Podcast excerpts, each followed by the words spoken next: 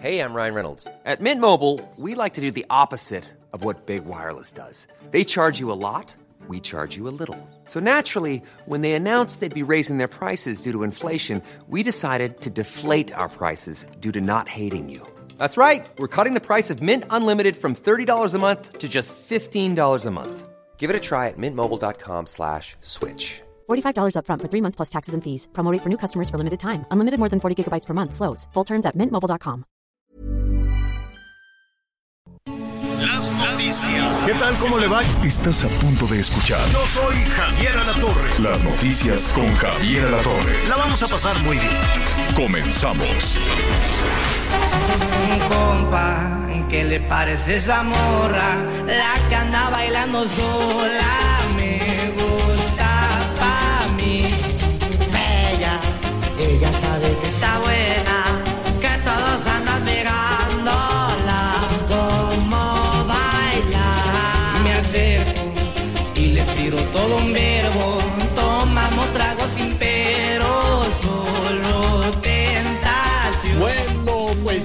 llegamos a la orilla, ya llegamos al viernes y si quiere baile solo o baile como le dé la gana, pero baile un ratito, ¿no? Póngase, póngase buenas. Siempre es bueno bailar, es muy buen ejercicio, es ejercicio aeróbico y este y bueno, pues así las cosas las cosas salen mejor, bailando un poquitito, como usted quiera, que se den cuenta, que no se den cuenta, donde ande, eso sí se anda manejando, pues nada más chiflela, no nada más vaya chiflando, porque, porque si no puede estar peligroso. Qué gusto saludarlo, qué bueno que está con nosotros. Ella baila sola, es esta canción de este de peso pluma. Bueno, también canta El Labón Armado, ¿no? Pero pues todo el crédito se lo lleva este muchacho allá de Jalisco, que es este muy exitoso. Entonces dice la revista Rolling Stone, ellos hacen, ya sabe, todos sus recuentos y sus resúmenes de fin de año y demás, que esta canción está entre las 100 mejores de, de- de este año que ya que ya este que ya le queda nada, ya se nos fue. Adiós, que te haya bien, se acabó el 23. Bueno, pues felicidades entonces a este ¿cómo se llama? No no nada más a Peso Pluma, también el Labón Armado, que bueno, pues la armaron muy bien con esta canción. Déjeme saludar a Miguel Aquino, ¿cómo estás, Miguelón? Hola Javier, ¿cómo estás? Muy buenos días, me da mucho gusto saludarte, perdón, pero aquí ya la garganta Ah, nos empieza... Eh, Nos ¿le empieza a hacer una mala jugada. hielo- Es- ¿Mucho hielo en la preposada o qué? Fíjate, ¿sabes cuál es el tema, Javier? Que aquí en este bello estado de Quintana Roo, Mm. ayer, por ejemplo, eh, llovió un poco, ya estuvimos ahí en la calle, porque te voy- déjame contar que ayer vino Donovan Carrillo, este patinador de Guadalajara, mexicano, Mm. Anduvo Eh, por acá. ¿Cómo y le bueno, pues pasan cosas? ¿Cómo le pasan cosas a ese muchacho? Sí, Cuando hombre, pero ¿qué crees que con mucho patines, le lo recibieron muy bien, anduvo por acá bueno, y este y bueno. primero en la, en la tarde anduvimos haciendo también algunas cosas, entonces te asoleas, entras a lugares que está el aire acondicionado, de repente Mm. te llueve, te Mm. secas, la humedad, no, pues llega un momento que la garganta No, te bueno. dice alto, señores. Na, na, na, na. Te le echaste mucho hielo, eso es No, todo, pero está ja- bien. Saludos en la preposada. el viernes de karaoke, hoy es viernes de karaoke. Entonces ahí vamos a estar de complacencias. ¿Cuándo? Sí, ya estamos en preposadas, ¿verdad? Oye, un Pues sí, la verdad es que sí, sobre todo mucha gente está aprovechando para el tema de las comidas de fin de año y todo este Sí, asunto. no Y pues sí, aprovechan también, bueno, pues para empezar con este tema de las preposadas. Pero pues sí, señor, yo creo que sí, porque la posada como tal hasta el 16. Exactamente, ya posada en forme, ¿no? Este, en firme, perdón, en forma, este, cantando la letanía y dándole todo su significado. Hoy, hoy también en un ratito que, que estemos con allá en la Basílica de Guadalupe, vamos a hablar también de cómo mantener y recuperar la tradición de las posadas, porque bailes y karaoke puede haber todo, todo el año, pero la posada, pues hay que darnos la oportunidad de hacerla como, como, debe, como debe de ser. Le comentaba, fíjate, ayer el terremoto este, el sismo, que afortunadamente no pasó nada, pero estaba yo en la Miguel Hidalgo, ¿no? eh, estaba en una reunión haciendo corajes, unos corajones, Miguel, este, porque resulta que estaba revisando el seguro de gastos médicos. No, pues me fui para atrás como condorito. Le dije, pero ¿en qué cabeza cabe? ¿Cómo crees que te voy a pagar esto? O sea, aumentó así una locura. No, es que con, con el siniestro, le digo, ¿cuál siniestro? Eso, digo, hay que pagar el seguro de gastos médicos aunque no lo usen, ¿no? Son de esas cosas que qué bueno que no se usan. Y yo cada año me enojo y pues cada año lo pago. Pero ahora aumentó 60%. Wow. 60% le dije, pues, ¿qué me viste cara de machuchón? De como de qué? Qué barbaridad. Entonces en esas estaba y yo no sabía si era el coraje, pero empezó a pitar la, la alarma y vámonos todos para afuera. Y ya se me quitó el coraje. dije, bueno, pues ya, y rápidamente, y que si la TV Azteca y entrar al aire y, todo, el Heraldo, en fin. Bueno, pues déjame decirte que ya ha pasado el asunto y viendo a ver qué pasó y no sé qué, vámonos hasta el sur. Un tramo que normalmente, normalmente, y así ya con tráfico, tráfico pesadón, pues puedes hacer a esa hora unos 40 minutos. Hice cuatro malvadas horas. Cuatro. Ahí, ahí dije, pues este carro va a explotar, mejor lo voy a pagar.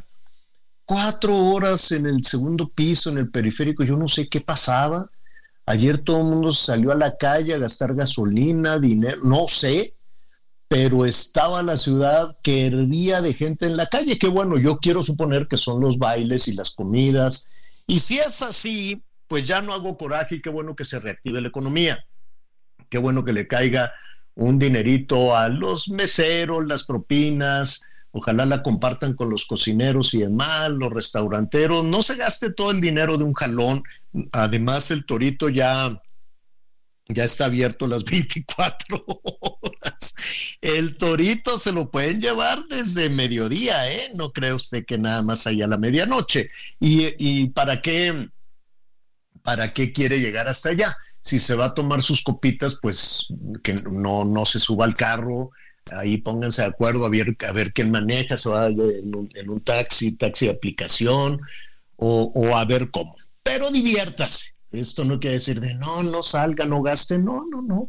Ya trabajó todo el año, mi gusto es, de ese su gustito, y este, y diviértase, diviértase mucho. Pero sí, la gente andaba como el ataque, como la rebelión de los zombies, este, Miguelón andaba todo el mundo en la calle.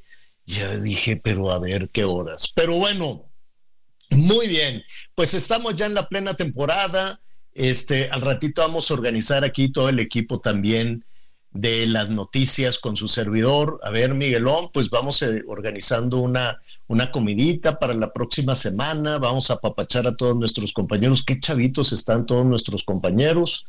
Este, y pues nada, también nos tendremos que ir a, a ponerle buena cara al 24, que si no le ponemos buena cara, pues quién sabe, quién sabe qué vaya a suceder. Oiga, antes de adelantar, de, empezar ya con nuestros invitados, vamos a tener un programa padrísimo con muchos temas. Le recordamos el número telefónico 55 14 90 40 12. 55 14 90 40 12 a sus órdenes para lo que usted quiere y mande. Ayer, Miguelón, hablábamos de esa extraña fascinación que puedan tener México hacia algunos países, este, pues con dictadores, ¿no? Ahí está Maduro que quiere eh, eh, que agarrar una guerra, que quiere meterse en guerra con Guyana, les quiere quitar ahí un cacho de territorio. Eh, con su vecino Guyana, al ratito le, le, voy a decir, pero Guyana no crea que está ahí tan, tan dejado de la mano de Dios. ¿eh? Guyana tiene el apoyo no solo de Europa, también de los Estados Unidos. Entonces, pues ya también le dijeron, oye, Maduro, ¿qué crees tú que con una guerra vas a afianzar tus...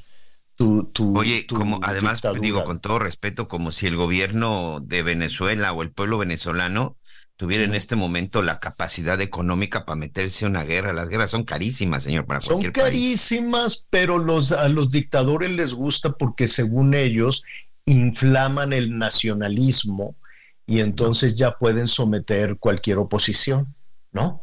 Lo ha hecho Argentina, lo han hecho en Europa, lo han hecho en muchos lugares, ¿no? Se van así, eh, e incluso, por ejemplo, Trump, ¿no? Siempre buscan un enemigo para buscar un tema de cohesión interna.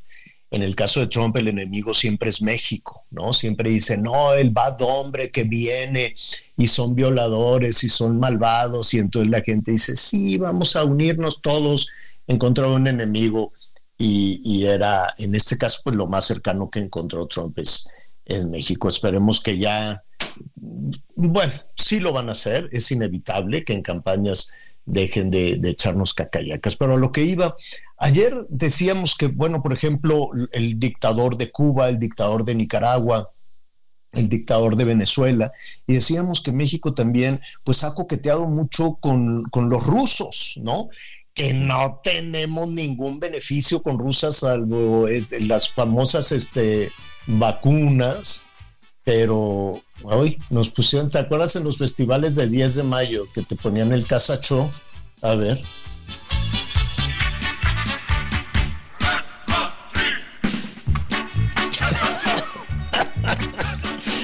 Bueno, pues entonces resulta que Vladimir Putin, mira, él tiene 24 años en el Kremlin gobernando.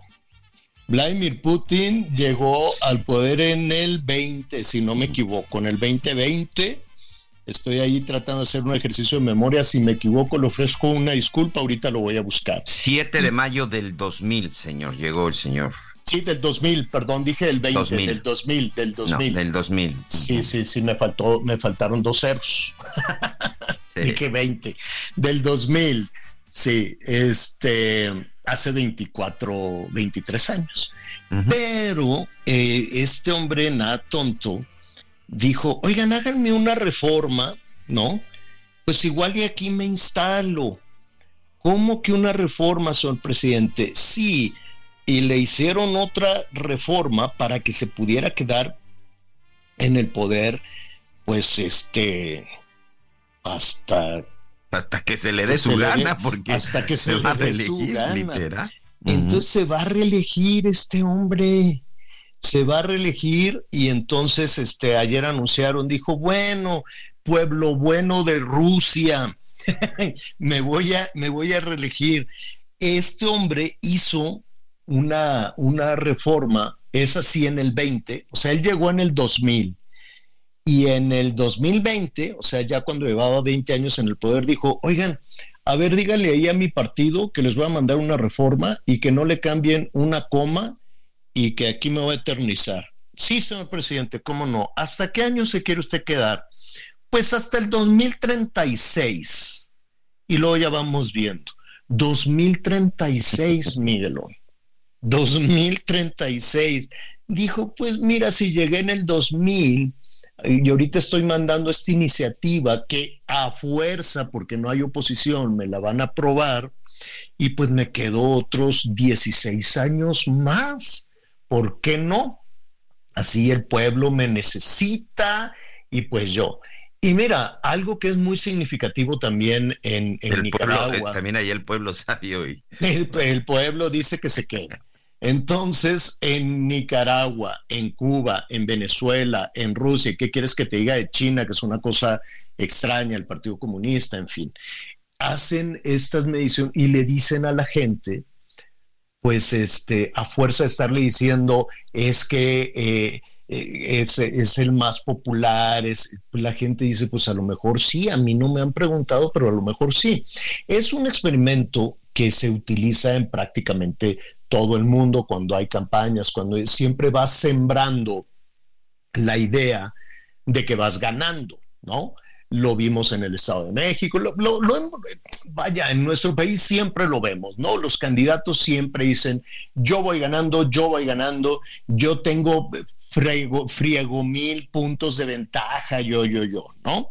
Ahora, eh, a este señor cuando de pronto los, eh, para justificar de, bueno, ok, me están pidiendo otro, otro, eh, otra reelección, pero ¿qué dice el pueblo? preguntó Vladimir Putin. Y entonces le dijeron, señor presidente, aquí tenemos las encuestas mm, de popularidad y usted tiene un 80% de aprobación. ¿Cómo? Sí, 8 de cada 10 rusos piden que usted se quede. Bueno, pues, pues si así es, pues que así sea. Entonces dice que ya que se va a lanzar, tiene, dice su gobierno, ¿no? Dicen las encuestadoras, las encuestadoras rusas, dicen que este, tiene un 80% de popularidad, que solo 8%, ni siquiera el 20%, porque hay unos que se quedan callados, que solo el 8% de los rusos le dicen que ya se baje, le dicen que ya basta. Entonces, pues llegaron y le dijeron, oh, gran Toti, ¿no? Oh, señor presidente, mire usted, mire usted cómo, cómo lo quiere la gente, entonces, pues quédese hasta el 2036. Bueno, pues me lo voy a pensar al 36, pero pues ya se va a postular la semana que entra, si no me equivoco, la semana que entra. Y, va en solitario, ¿eh, Javier? Porque evidentemente pues no hay una oposición visible y si no tiene rival, si no tiene candidato, pues, pues no. sé, yo creo que ni elección va a haber. No, pues no tiene. Y las elecciones que son, pues también el año entrante. Entonces ya la semana que entra va a salir y decir, bueno, pues es que yo tenía otros planes, pero quería ir a pelear con unos osos así sin camisa, pero pues no importa me quedaré aquí gobernando. Ay, Dios santo, te digo que los políticos son, son, este, son como un, son, son lo mismo este, en cualquier lugar, en cualquier lugar del mundo, la verdad. Y claro que cualquier presidente o presidenta, el que tú quieras, Miguel, de los países más democráticos o de dictaduras de donde tú quieras, pues claro que lo ven con mucha envidia dicen, este tiene sometida a toda la gente, tiene todo el control y se puede quedar ahí hasta que se le dé la gana y ni quien le diga nada. ¿Tú crees que Biden o Trump o, el que tú quieras, este, el, que ya se va a España, el, el argentino Fernández o el que va a entrar Milei, no quisieran, oiga, ¿no quiere usted de entrada de entrada hacer una reforma? para que se quede usted gobernando hasta que le dé la gana. Oye, pero ¿qué va a decir la gente? ¿Qué va a decir el pueblo? No se preocupe, señor presidente, aquí tenemos el resultado de las encuestas. ¿Y qué dicen? Pues nada más el 8% este, de, de 100, 8 de cada 100 piensan que ya estuvo, pero todos los demás, unos se quedaron callados, pero el 80% aplaude vigorosamente que, usted siga. Bueno, andan con unos friazos, por cierto, les cayó una nevada histórica eh, allá en Rusia. Yo no conozco Rusia, pero pues no sé si se me antoja, la verdad, pero está haciendo un friazo en algunas zonas 50 bajo cero con una nevada, con una nevada ahí que le cayó. Pues usted qué opina, díganos, ¿no? ¿Qué opina de, pues de los personajes que quisieran, ¿no? Eh, quedarse. Mira, pues nos está diciendo nuestro productor, el Casa Choc, este, que es de los, aquí en México es muy popular en las escuelas, era, no sé, creo que ahora ya no hacen festivales de bailable, ¿verdad? Yo creo que ya, ya no sé qué, ya ni hay escuelas, ya ni hay escuelas. ¿Qué significa, nos dice Leonel Sánchez, nuestro productor, pequeño cosaco? Pequeño Cosaco es una danza folclórica de que a su vez toma el nombre, pues sí, del pueblo cosaco. Entonces las, ponían en los festivales escolares. No sé si a ti te tocaba tabla gimnástica o bailable, ah, Miguelón. Cerro de la Silla, señor. Siempre me tocaba bailar el Cerro de la, silla, Y un son jarocho. Qué bien. Pues felicidades, saludos a, saludos allá al Cerro de la Silla, que por cierto, allá en Nuevo León Nos da siempre mucho gusto que nos llamen nuestros amigos a través del Heraldo Radio en Monterrey. Este, que les van a volver a inaugurar el cuchillo. Ya llevan como cinco inauguraciones. Espero que ahora sí ya jale, ahora sí ya abran la llave y caiga el chorrón de agua. ¿Qué pasó, Miguelón? Oye, ahorita que estás con el tema de Nuevo León, recordarás a don Mario Escobar, el padre de Devani, esta, esta jovencita de 17 años que lamentablemente pierde la vida de una forma muy extraña y que hasta el día de hoy no se sabe absolutamente nada realmente de lo que pasó y que apareció en la cisterna de un, de un motel. Bueno, pues el día de hoy, el señor Mario Escobar Basaldúa se acaba de, acaba de entregar los documentos para inscribirse por una diputación federal. Ah, Lo único aquí que no me late de, de, de Movimiento Ciudadano, señor. Este partido que, bueno, pues ya hemos visto de lo que, de lo que es capaz. Pero el papá de Devani, don Mario, don Mario Escobar, pues quiere ser diputado federal, dice que quiere llegar hasta el Congreso para terminar ya finalmente pues con, y sobre todo pues para pues ayudar a cambiar algunas leyes que no sirven absolutamente para nada después del caso de su hija. Pues no me gusta ningún partido, ni movimiento, ni PRI, ni PAN, ni Morena, ni nada. Pero de que sean los mismos a que entre un ciudadano, pues me parece muy bien, ¿no? Ver, ver, pero que no sea en esta cosa extraña de la lo único es, que es que movimiento es de esos partidos que usa todo el mundo, bueno, todos los partidos. Aquí lo único es que, mira, la verdad es que don Mario ha hecho un trabajo fuertísimo junto con su esposa Apenas se cumplió un año del caso de su hija que sigue sin resolverse. Aquí lo único, pues, es nada más que, pues, que este partido naranja, pues, no utilice la tragedia de don Mario para llevar, para llevarse votos, ¿no? Que finalmente, pues, no creo que estén pensando verdaderamente en una cuestión de vocación, sino simple y sencillamente por la popularidad que tiene don Mario después de la ah, lucha que ha, que ha tenido. Pero bueno, no, creo que Movimiento Ciudadano esté muy preocupado por el caso. Mm. Lo que ven, es así que, pues, nomás recordar que actualmente Movimiento Ciudadano gobierna Nuevo León y si hay alguien que es responsable de no tener bien claro y la certeza y que no se le ha hecho justicia a don Mario, pues en realidad es el gobierno de Movimiento Ciudadano, Javier. Exacto, exacto, exacto. Por eso es que digo, mm, pero bueno, suerte, don Mario. Oigan, eh, rápidamente antes de, de, los anuncios, vamos a ver en qué topa. Aquí hemos hablado de un robadero bárbaro en eh, Segalmex, esta instancia para garantizar el alimento, ¿no? Seguridad alimentaria de México. Eh, entonces, imagínese, empezaron a robarse el dinero es, está muy complicado porque son varias cosas, que si unos fideicomisos, que si unas inversiones, que si compraron azúcar. La cosa es que es un rogadero, una danza de dinero que puede ser, mira, más allá de 10 mil millones de pesos, Miguel, pueden ser 15 mil, pueden ser 20 mil. Cualquiera de esas cifras es inimaginable, inimaginable. Yo no sé cómo estos funcionarios, funcionarios de la actual administración, por más que digan que el pasado priista, pues todos los de Morena tienen pasado priista, todos. Bueno, la gran mayoría, pues la gran mayoría es una evolución, una transformación de priistas a morenistas, todos, todos han, insisto, no todos, ¿no? Hay algunos que no, que no tuvieron esa militancia, pero sí muchísimos. Entonces, Oye, eso empecemos no es por don Ignacio Valle, que fue director de Segalmex, si no me equivoco, fue desde la desde la época de Luis Echeverría, este, pues su secretario particular, Javier. Entonces, eh, el hecho de haber sido priista, pues imagínate, entonces tendrían que desmantelar todo el gobierno. Vamos a hablar después de, los anuncios de dónde quedó el dinero. Imagínense que de pronto un maloso diga, voy a esconder 10 mil o 15 mil millones de pesos. ¿En dónde? ¿Cómo le hace para que no se note? ¿A dónde habrá ido a dar todo ese dinero? Vamos a hablar del asunto después de una pausa.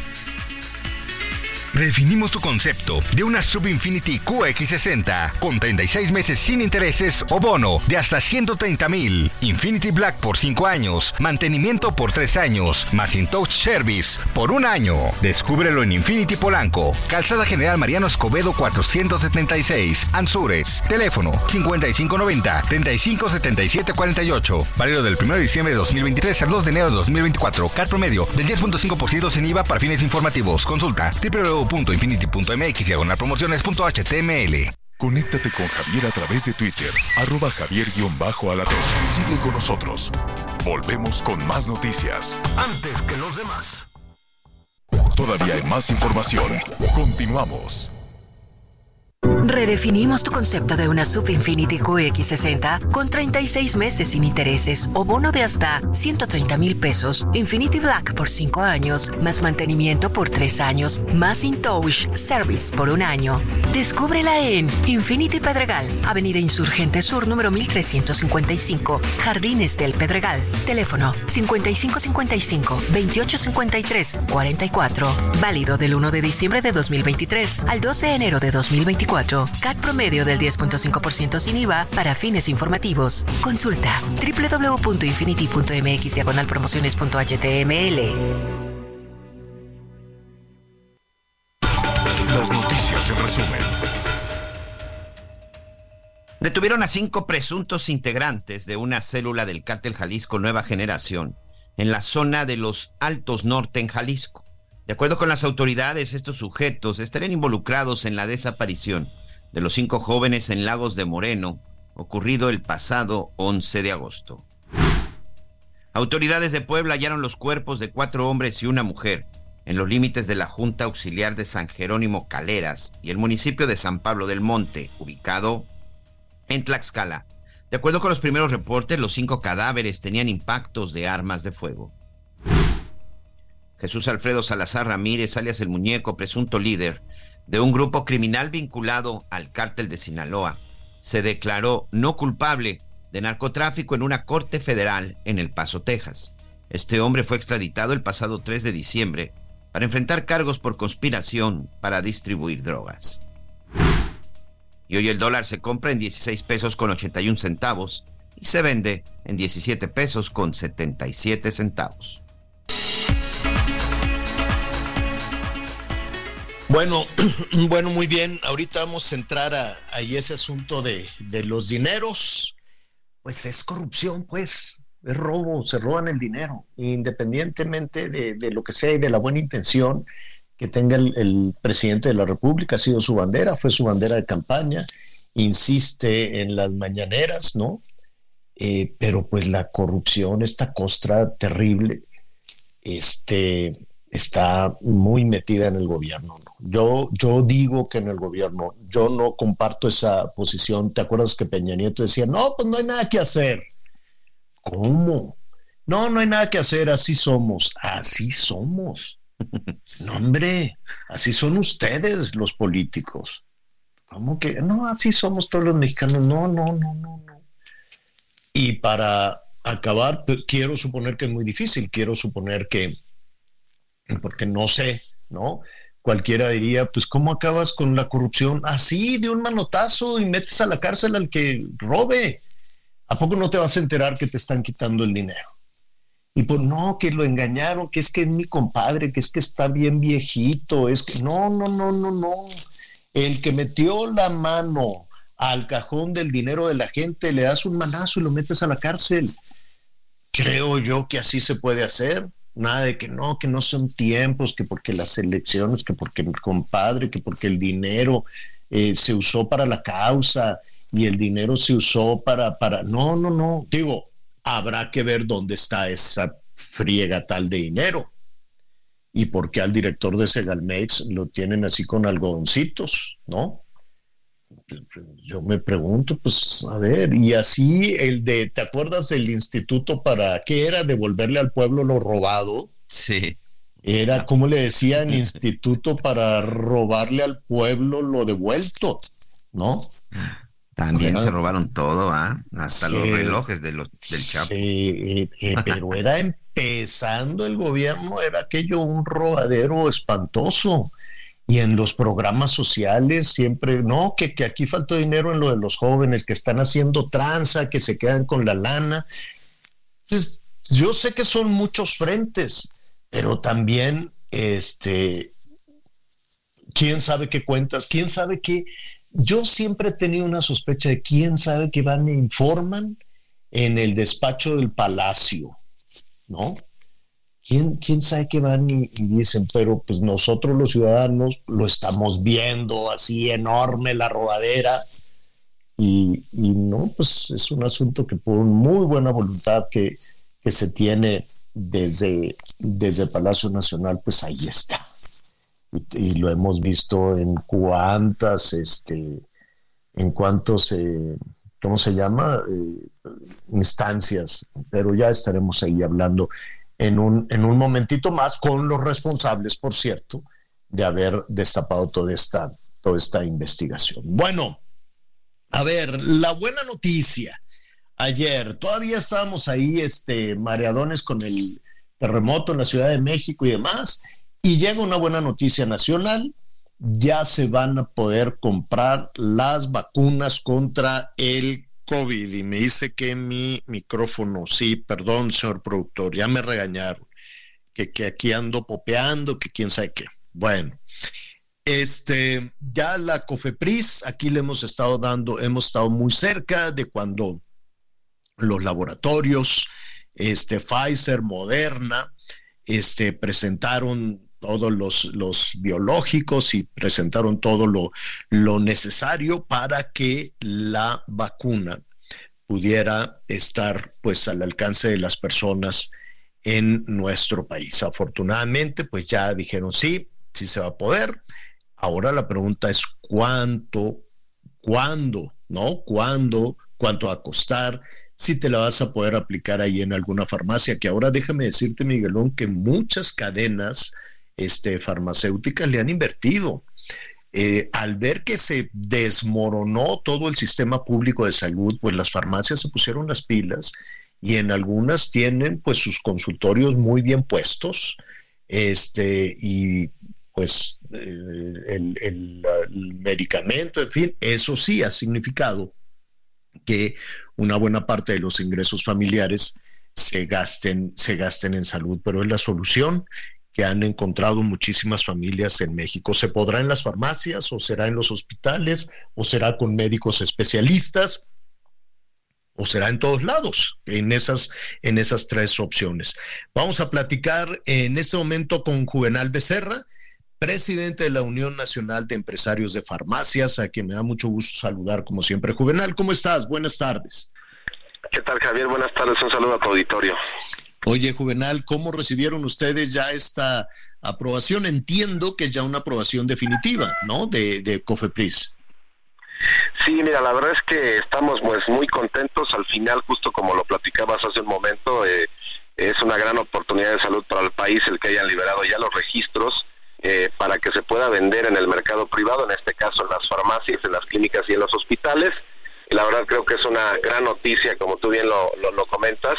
Y bueno, pues ahora ya nada más estamos a la espera. Yo creo que más o menos en un término de 7 a 15 días estarán llegando a las farmacias. Comentarte que en el caso de la Unión Nacional de Empresarios de Farmacias, la UNEFARM, solo en la zona metropolitana tenemos 50 farmacias que contamos con la licencia de controlados, vacunas eh, y sueros. Eh, que tienen eh, esta infraestructura las farmacias para poder eh, venderla y dispensarla y que al final también tienen un consultorio adyacente porque sí es importante pues que sea aplicado por la supervisión médica. Eh, es un tema que creo que en el caso de nosotros vamos a ver cómo empieza a tener la reacción los clientes porque al final sí podemos tener más puntos de venta y lo único que tenemos que hacer es una modificación a la, a la licencia sanitaria que tenemos, es un trámite que hacemos en COFEPRIS y, hay, y solamente es un tema de capacitación y un tema de infraestructura, en este caso de, tener un refrigerador para esta red fría eh, de las vacunas de COVID, pero todavía no tenemos el precio, este Javier, pero estamos creo que eh, a nada, unos días de tener ya en las farmacias y además de saber el precio, pero de verdad muy contentos por esta gran noticia. Eh, nada más me pone nervioso una palabra juvenal, trámite. O sea, y te lo, te lo digo como ciudadano, yo creo que ustedes como empresarios de, la industria farmacéutica pues han de estar ya más familiarizados o conocen los recovecos. Pero cuando dices, solo nos falta un, un trámite de COFEPRIS, dicen, mmm, ya se amoló la patria, porque trámites con el gobierno son una cosa lentísima y tortuosa. ¿Será rápido ese, ese trámite que, dices que, les falta para el manejo de qué? ¿De biológicos o...? Sí, biológicos, en este caso vacunas y controlados y, sueros también. Fíjate que en este caso específicamente sí está, afortunadamente de un año y medio la COFEPRIS hizo esta página que se llama Digipris, eh, ah, que es vía internet y, la verdad es que ya podemos solicitar este el cambio de licencia de manera electrónica. Entonces en ese sentido afortunadamente este sí ya es más rápido que más o menos estaríamos hablando de entre 15 y 20 días hábiles que podríamos tener porque al final tardas más en el tema de la capacitación del personal, porque obviamente hay que tener este, todas las precauciones y la trazabilidad de los productos, pero de verdad sí te puedo decir que hace año y medio híjole, lo que acabas de decir sí era un dolor de cabeza, no, no había contestaciones por parte de la autoridad, pero al hacerlo ya de manera electrónica, la verdad es que es un trámite mucho más rápido, mucho más sencillo y, y sí, eh, ese tema también en, en esa situación afortunadamente también es una buena noticia. No, qué bueno, qué bueno. La verdad es que felicidades a Cofepris, qué bueno que se modernizó. A mí me da la impresión de que la Cofepris sí tenía la intención y la posibilidad de trabajar, pero acuérdate que había un elemento político, un elemento electoral encima de todo esto, ¿no? Eh, era todo este tema de me lo tienen que agradecer a mí, tienen que hacer la fila conmigo, tienen que decirme por quién votaron.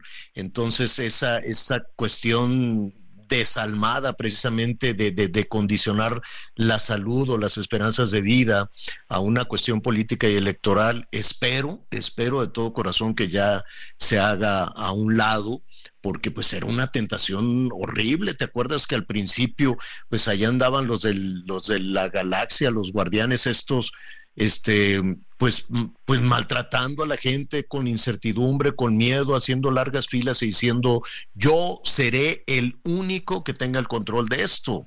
Es más, a las farmacias les fue súper mal, ya a los profesionales de, de, la salud, a doctores, doctoras, enfermeras de hospitales privados, fue una mortandad espantosa porque no los quisieron apoyar. Fue, fue terrible, terrible ese, esto, toda esa escena, ese pasaje oscuro de, de salud y debe de haber un responsable y López Gatel en algún momento tendrá que rendir cuentas, pero esa ya es otra historia, eso ya lo estaremos viendo después.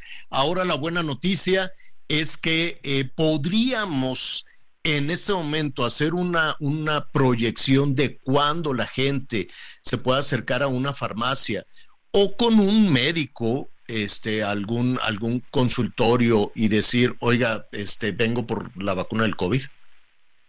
Pues mira, eh, por la experiencia que tenemos justo de algunos eh, medicamentos eh, de este tipo, yo creo que entre 15 días y 20 ya estarán en las farmacias. La verdad es que eso es una muy buena noticia. Ya para, para enero.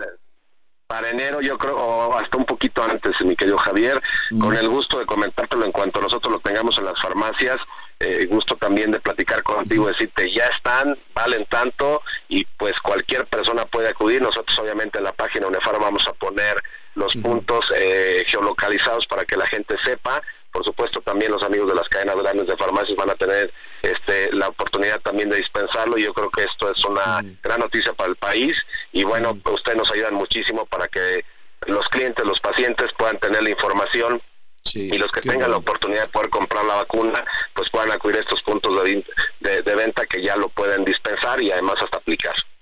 A ver, nada más hay que, hay que hacer un señalamiento para no generar ninguna incertidumbre. No sabemos el precio y algunas personas dirán, dirán, ay, pues este, de por sí ando apretadón y ahora las vacunas. Todas las vacunas sirven todas, ¿no? Todas las vacunas en mayor o menor medida dan algún nivel de, protección para no generar pues esa incertidumbre con las personas que dicen, pues es que yo me voy a ir a formar o voy a ir al Seguro Social y, y buscaré también esa vacuna. También funciona, ¿no? Es correcto, sí, no, efectivamente sí, las vacunas que tiene el sector público son las vacunas que hacen los mismos laboratorios, que son las que se aplican y justo lo que tú decías, aquí se abre la oportunidad para la gente que tenga la posibilidad económica de ponérselas en, en, una farmacia privada, que no tenga tanto tiempo, por ejemplo, de hacer la fila y ya hay esta oportunidad de, de, ponerse las vacunas, pero obviamente las que aplique el sector público son igual de efectivas que las que se van a, vender acá en el mercado privado. Entonces yo creo que aquí eh, lo más importante es que se abre esta posibilidad, ¿no? de que te la pongas en, el, en, los hospitales públicos, pero también que puedas acudir, como tú bien lo comentabas, a una farmacia de cadena, una farmacia de un EFARA, a un hospital, a una clínica que tenga la vacuna de COVID, en este caso de Moderna y de Pfizer, pues que te la puedas aplicar. Y bueno, pues estamos un poquito todavía a la expectativa del costo, pero pues en cuanto lo tengamos, con mucho gusto de lo comunicar. ¿Y van, van, ah, ¿cómo, cómo llegan? La, la Pfizer se las distribuye, ustedes tienen que ir, ¿cómo, cómo es el procedimiento? O, moderna, no, sé. No hay un proceso, Javier, en el caso de nuestro que le compramos a distribuidores de medicamentos, Nadro, Marzán, fármacos y todos estos que son los grandes que llegan a todo el país, ellos a, ellos les llegan a sus almacenes este el producto y ellos nos los traen a nosotros a las farmacias, obviamente tienen estos camiones refrigerados, traen toda la trazabilidad para que nosotros la cadena de, frío siempre se guarde y esté esta trazabilidad. Entonces sí hay un manejo eh, muy especializado y obviamente estas empresas tienen eh, camionetas, tienen obviamente estos termos, estos geles, toda esta parte de la trazabilidad de la cadena de frío para que nosotros en cuanto llegue nosotros lo metemos al, refrigerador. Tenemos obviamente por parte de la autoridad y del laboratorio los grados a los que tenemos que tener la vacuna. Entonces con eso se garantiza esa trazabilidad de la, de la cadena de frío y bueno, es, este tema, es, es un tema especializado, pero sí ya está eh, listo porque ya manejamos otras insulinas, ya manejamos otras vacunas. Ajá. Es una parte intermedia, pues, ¿no? Son como los distribuidores. Okay. No, no, no. Ahí Oye, este, Juvenal, un minuto más. Eh, porque te están preguntando nuestros amigos. Qué bueno que estaremos ahí atentos, te estaremos preguntando para saber cuándo ya está la, disponibilidad de, esta vacuna, decirle a nuestros amigos que las vacunas que se, que, se aplican en el sector público, en el sector salud, son efectivas también para que se sienta con tranquilidad. Ahora te preguntan si ustedes van a estar eh, ya en, disponibilidad de otras vacunas, te preguntan por la vacuna del herpes, herpes zóster, las vacunas de influenza, o esas son en el sector salud. No, este, esa sí hay ya desde hace muchos años también en el mercado privado, por supuesto, justo como tú lo comentabas, si hay en el sector público y no te cuestan, pues vas y te la pones, que son de igual calidad, pero sí, ya estas eh, farmacias que te comento ya manejan estas vacunas, algunas, por ejemplo, como la del herpes, sí es sobre pedido, pero al final llegan de un día para otro, la de influenza regularmente estas farmacias ya tienen porque es temporada de, que, la gente los busca para aplicarse, pero sí, sí hay, este, ya se manejan esas vacunas en las farmacias. O sea, puede, puedes ir y decir, oiga, voy a venir tal día y me y quiero la vacuna de la influenza. Esta, esta vacuna del herpes nos estamos medio familiarizando. Honestamente, no, no, no había escuchado mucho, pero con mucha insistencia nos han preguntado en el programa. Sí, en, este caso, eh, como al final eh, son productos no de alta rotación y para ciertas ciertos casos específicos el paciente nos llama y nosotros hacemos el pedido y ya le decimos oye de mañana o pasado mañana ya tenemos tu producto y ya vienen ellos y lo lo recogen puede ser que se aplique ahí en el consultorio de la farmacia o en su caso se lo llevan igual conservando la cadena fría que además tenemos estas cajas de unicel con geles y todo eso para que se lo lleven a su médico y se los aplique pero ah, al final eh, estas, estas ya existen y estas sí ya tienen años que se venden en el mercado privado y que en muchos de los casos las pedimos sobre pedido, ¿no? Porque es eh, pues casos muy específicos. Perfecto. Pues eh, Juvenal Becerra, presidente de la Unión Nacional de Empresarios de Farmacias, muchísimas gracias. Seguiremos atentos. Qué bueno que me dices que, que será pues en lo que resta este mes, en lo que resta este año es una, es una, pues es una noticia alentadora pues para, para poder avanzar. Y ahí está también la influenza, ahí está también el tema del COVID. Ya aprendimos, ya sabemos más.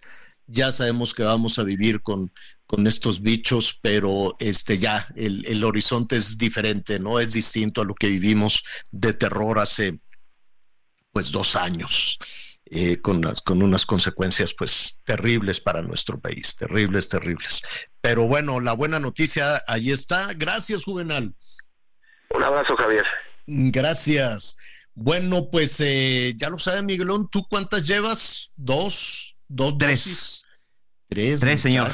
Ya, ya, ya. ya llevo Tres, este, tres vacunas. Incluso aquí traigo mi tu carnet. tema de la, sí, sí, sí, de este, de Pfizer. Bueno. Las tres de Pfizer, sí. Pues qué bueno, pues ya te vas a poder este, en un hospital. Y, y, yo sí quiero insistir, porque pues muchos de nuestros amigos se van a quedar, híjole, pues con tanto gasto. No sé, yo los, todos los días antes del programa hago unos corajones con los gastos. Todavía no soluciono lo que se descompuso con, la con, la, con la CFE, fíjate. Todavía hoy en la mañana me dijeron, no, pues es que ahora hay que cambiar el hidroneumático de la quién sabe qué, de la mano del muerto. y yo, Dios santísimo, pues esto no tiene fin. ¿Qué pasó en esta casa? Pero en fin, es puro, puro gasto. Entonces mucha gente dice, híjole, no sé cuánto vaya a costar la vacuna, no quiero hacer el comparativo con Estados Unidos, pero en Estados Unidos estaba carona, sí, sí estaba un poquito cara, pero este, pues vamos viendo. Ante eso, sí vale la pena insistir en que usted puede ir al eh, Seguro Social, quiero suponer, porque pues ya no hay otra cosa, ¿no? que el INSABI y eso pero vaya, a, pues no, le, le, voy a investigar muy bien la ruta, vamos a preguntarle a nuestros amigos del Seguro Social cómo se le hace para que en una instancia pública usted diga, oiga, me puedo poner la vacuna, ¿no? Pero en el caso del COVID sí es muy importante decir que las campañas de vacunación de COVID es solo para un grupo, ¿eh, Javier? O sea, por ejemplo, Ah, tú y yo ok. en este momento, que todavía no estamos en el, en el margen En de el las rango. personas de la tercera edad, que no tenemos una Ah, cuestión de ti te diabetes. retachan. no te la, no, no te la, no te la aplican, señores, solamente este para un sector, para un, para el sector más vulnerable, como se ha estado manejando. Ah, ok. Nos están diciendo, gracias, que la vacuna del herpes cuesta aproximadamente 2.500 pesos. Fíjate que recientemente que fui a Estados Unidos en septiembre. Gracias, gracias por nuestros amigos que nos están mandando información. Y Lola también, gracias. Ajá. Sí. Fíjate que en septiembre que estuve en, en los Estados Unidos, eh, fui a dos farmacias, dos farmacias conocidísimas por allá, la CVS y el Walgreens, Ujú. y la vacuna contra el COVID-19, recuerdo muy bien que era de la marca Moderna, eh, en algunos lugares estaba en 120, 125 dólares, que en este momento haciendo el tipo de cambio entre los como 16, 2,000. 17, pues más menos, eh, señora La Torre, entre los 2,000, 2,100 pesos. Dios santísimo la vida. Imagínate eso una fue en familia. Estados Unidos y ojo, allá es donde la producen. Exacto. Pues vamos a ver acá. No se me angustie, no se mortifique, vamos viendo, ¿no?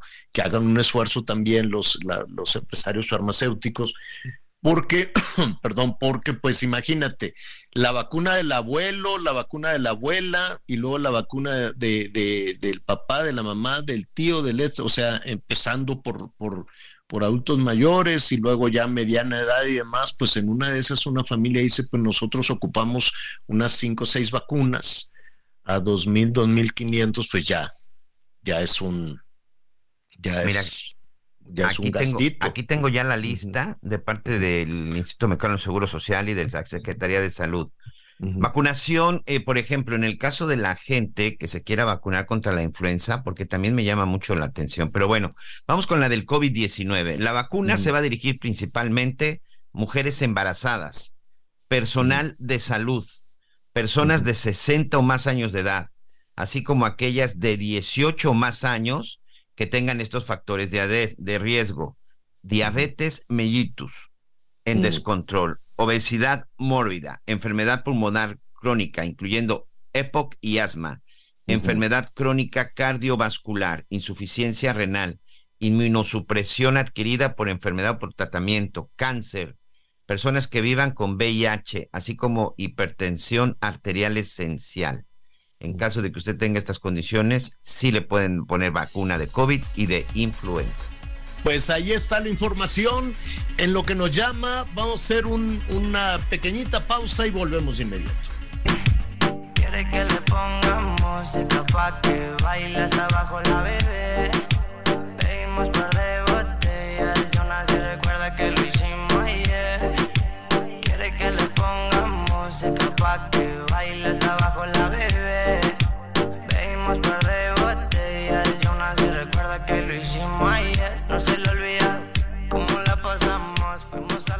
Conéctate con Miguel Aquino a través de Twitter, arroba Miguel Aquino. Toda la información antes que los demás. Ya volvemos. Todavía hay más. Hey, I'm Ryan Reynolds. At Mint Mobile, we like to do the opposite of what Big Wireless does. They charge you a lot, we charge you a little. So naturally, when they announced they'd be raising their prices due to inflation, we decided to deflate our prices due to not hating you. That's right. We're cutting the price of Mint Unlimited from $30 a month to just $15 a month. Give it a try at mintmobile.com slash switch. $45 upfront for three months plus taxes and fees. Promo rate for new customers for limited time. Unlimited more than 40 gigabytes per month. Slows. Full terms at mintmobile.com. Más información. Continuamos. Redefinimos tu concepto de una Sub Infinity QX60 con 36 meses sin intereses o bono de hasta 130 mil pesos, Infinity Black por 5 años, más mantenimiento por 3 años, más InTouch Service por un año. Descúbrela en Infinity Pedregal, Avenida Insurgente Sur número 1355, Jardines del Pedregal. Teléfono 5555-2853-44. Válido del 1 de diciembre de 2023 al 12 de enero de 2024. CAT promedio del 10.5% sin IVA para fines informativos. Consulta www.infinity.mx promociones.html. Las noticias en resumen. La Comisión de Justicia del Senado aprobó el dictamen que determina que tanto Lenia Batres como Berta María Alcalde y Heréndira Cruz Villegas cumplen con los requisitos constitucionales y legales para ocupar el cargo de ministra de la Suprema Corte de Justicia de la Nación. El dictamen se turnó a la mesa directiva para ser discutido y votado en la sesión del próximo miércoles. Mirna Medina, líder del colectivo de madres buscadoras, las rastreadoras del fuerte en Sinaloa, informó que fueron localizados los restos de su hijo Roberto Corrales Medina, quien desapareció en el 2014. La activista señaló que las muestras genéticas de los restos óseos localizados en octubre del 2022 en Ocolome el Fuerte corresponden a las de su hijo. El fiscal de Guanajuato, Carlos Zamarripa, confirmó que los estudiantes celayenses asesinados fueron raptados de un balneario en el que se encontraban. Según sus primeras investigaciones, todo pudo tratarse de una confusión y no tiene que ver con un asunto de drogas, como lo declaró el presidente Andrés Manuel López Obrador y la precandidata Claudia Sheinbaum. Este jueves se llevó a cabo el sorteo para la Copa América 2024, que se jugará en Estados Unidos. La selección mexicana de fútbol quedó ubicada en el Grupo B y enfrentará a los conjuntos de Ecuador, Venezuela y Jamaica. Pues está papita, ¿no? Ecuador, Venezuela. Bueno, Jamaica, no lo sé. Bueno, Jamaica últimamente les ha metido unos sustos, señor. Qué bueno. Bueno, uno siempre dice está papita y nada. Qué desilusión Es cuando siempre. peor juegan. ya lo sé, qué barbaridad. Oiga, rápidamente, antes de, de- de ir a re- eh, revisar algunos de sus comentarios, de sus llamadas, fíjate, ahorita que estábamos con el presidente de, de la industria farmacéutica, hubo un operativo, luego le preguntaremos ahí su opinión para que nos diga qué pasa. Hicieron un operativo en unas farmacias, farmacias establecidas, 31 farmacias son muchas en, eh, en Baja California. Entonces, este, las cerraron, las clausuraron 31 farmacias, se llevaron casi 5 mil cajas de medicinas. ¿Qué dice la COFEPRIS y la Marina que llegaron? Imagínate que estás ahí y de pronto llega la Marina, ¿no? ¡Órale! Y la COFEPRIS y este dicen que las medicinas estaban contaminadas con fentanilo. No sé qué, cómo, qué, les pasaron un, eh, como el papelito ese que ponen en los aeropuertos, o cómo se puede contaminar de fentanilo una medicina. Qué raro. Entonces, pues nada, cerraron las farmacias, se llevaron las medicinas, que porque tienen, que la palabra que usan es contaminadas con fentanilo. Ahora, el fentanilo se usa para los medicamentos. El fentanilo se usa en los quirófanos. El fentanilo lo usan los eh, anestesiólogos, que de pronto se convirtió en una droga que hacen los narcotraficantes mexicanos, aunque el gobierno lo niegue, esa es otra cosa, es otro tema. A ver, cualquier eh, activo, cualquier sustancia que se utilice para hacer medicinas o analgésicos o anestesias, pues yo creo que pone loquita a la gente, ¿no? ¿Cuánto adolescente no agarra ahí las ansiolíticos y, todas las sustancias de la mamá o del papá y se ponen, ¿no? Unos drogadas horribles, ¿no? Y pues son medicamentos. En fin, vamos a, vamos a investigar a ver qué pasó, eh, porque sí va a ser muy interesante. Eso está sucediendo justo ahora, entonces pues tal vez el presidente de los farmacéuticos del país no, no tendría todavía una, una opinión, un comentario, pero vamos a estar ahí muy, muy cerca de todos ellos. Antes de ir con nuestro siguiente invitado, Miguelón, ¿cómo vamos con los comentarios? ¿No vamos? Sí, señor, aquí estamos. Eh, ah. Mucha reacción por parte de nuestros amigos. Aquí donde el doctor Jerónimo ya se enojó, dice, ¿cómo que van a vender las vacunas para el COVID? Esto es una sinvergüenzada y el gobierno, no que nada más se las vendían a ellos en Estados Unidos, las regalan en el centro comercial como el Target, dice, no que primero los pobres. Saludos del doctor Jerónimo. Saludos, Javier Ane Miguel, la producción. Eh, el Aeropuerto Internacional de la Ciudad de México salía lateral hacia el circuito interior, con lo de las lonas y templetes ya lo hubieran arreglado. Es increíble. Hay baches de dos por dos en el aeropuerto, pero no pasa nada. Son de hoy 8 de diciembre. Ay, mira, y aquí nos mandó muchas imágenes nuestro amigo Sergio Juárez. Oye, por cierto, este acaba de salir el reporte. Ya ves que en la mañana estuvo cerrado el aeropuerto por neblina, pero este no solamente fue el de la Ciudad de México, eh, también fue el AIFA y también por ahí el de Guadalajara tuvo, tuvo sus complicaciones.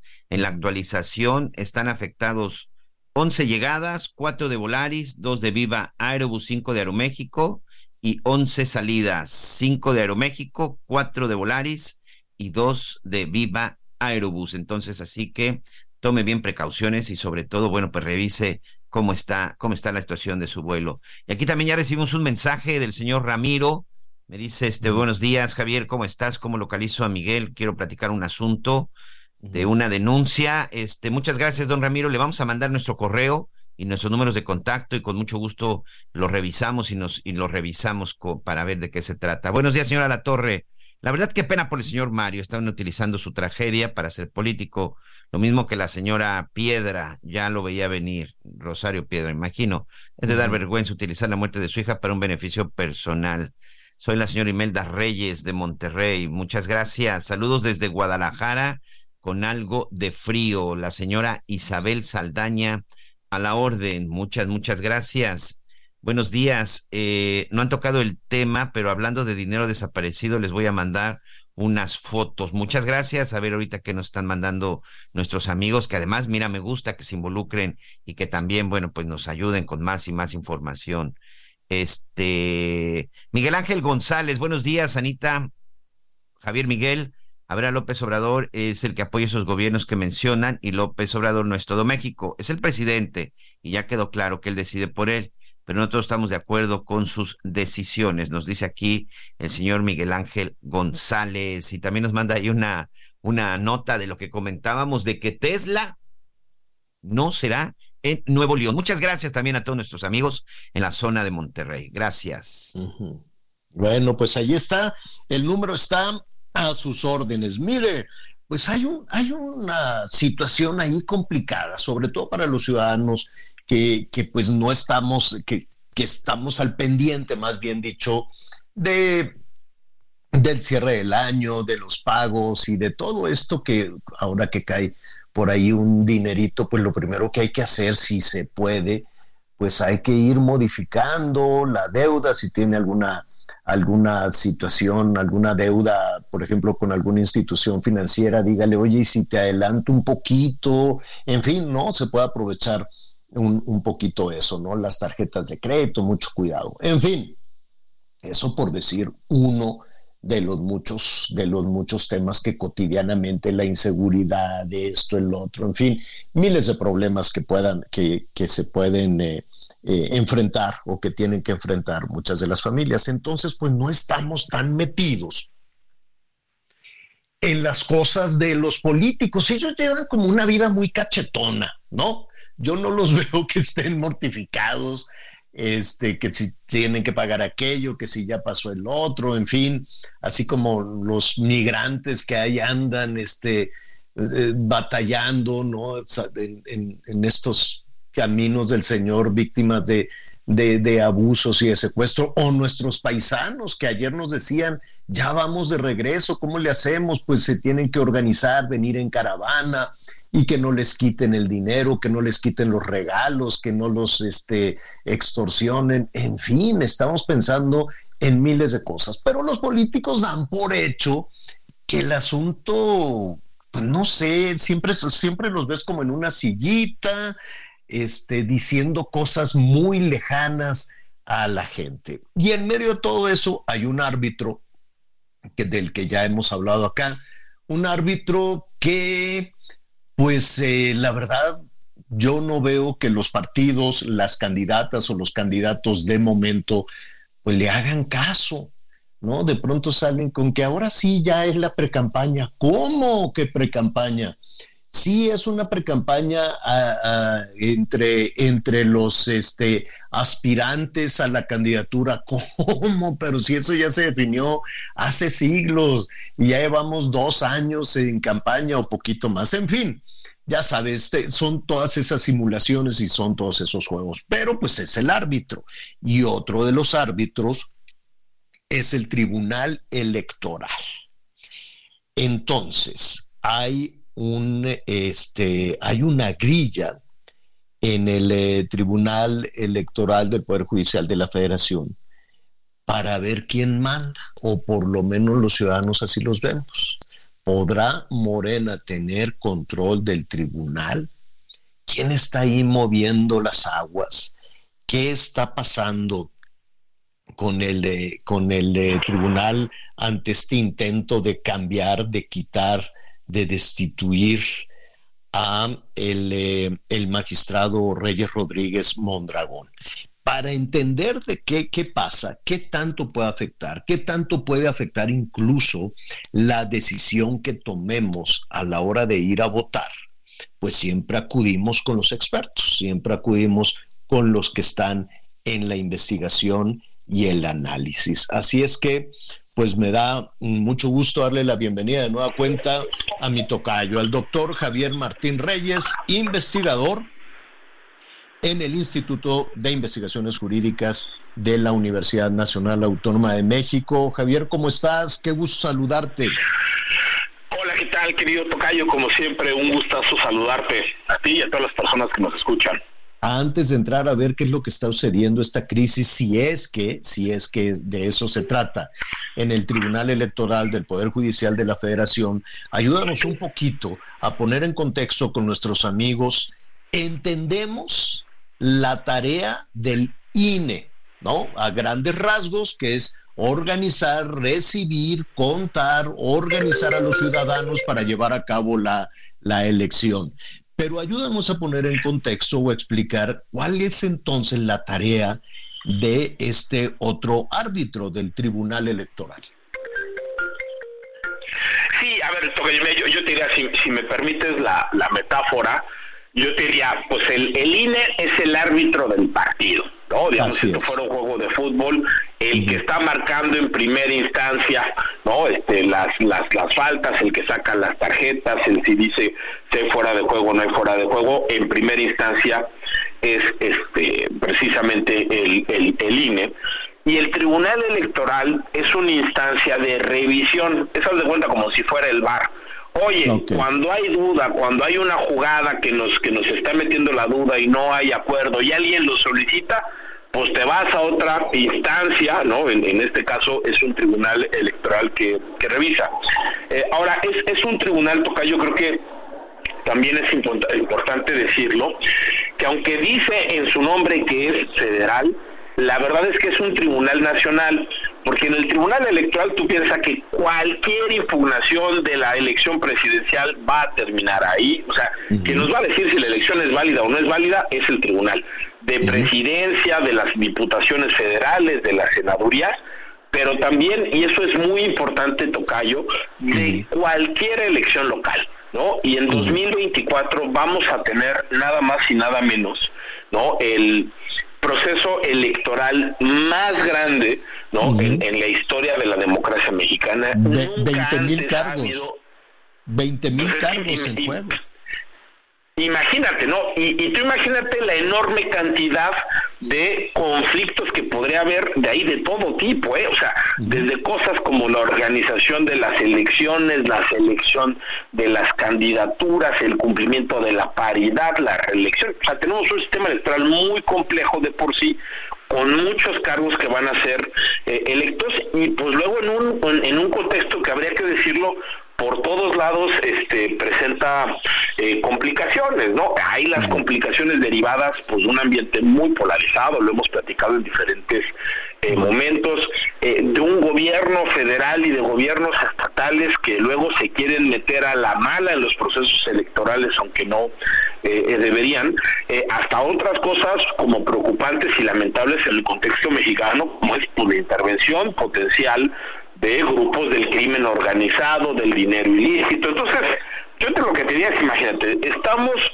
frente al reto más grande que han tenido los árbitros electorales en, en su historia eh, y de repente, eh, sin razones públicas que sean este, claras y, eh, y, y contundentes, vemos pues un conflicto en en, en deja ponerlo así, en la máxima instancia de solución de, de controversias, es decir, quienes tendrían que ser ese árbitro imparcial para revisar con precisión si las cosas se están haciendo bien o si se están mal, pues está en una situación, yo no diría que ahorita hay ya una crisis, pero si se da eventualmente una eh, destitución de la, la, presidencia, creo que sí podríamos entrar.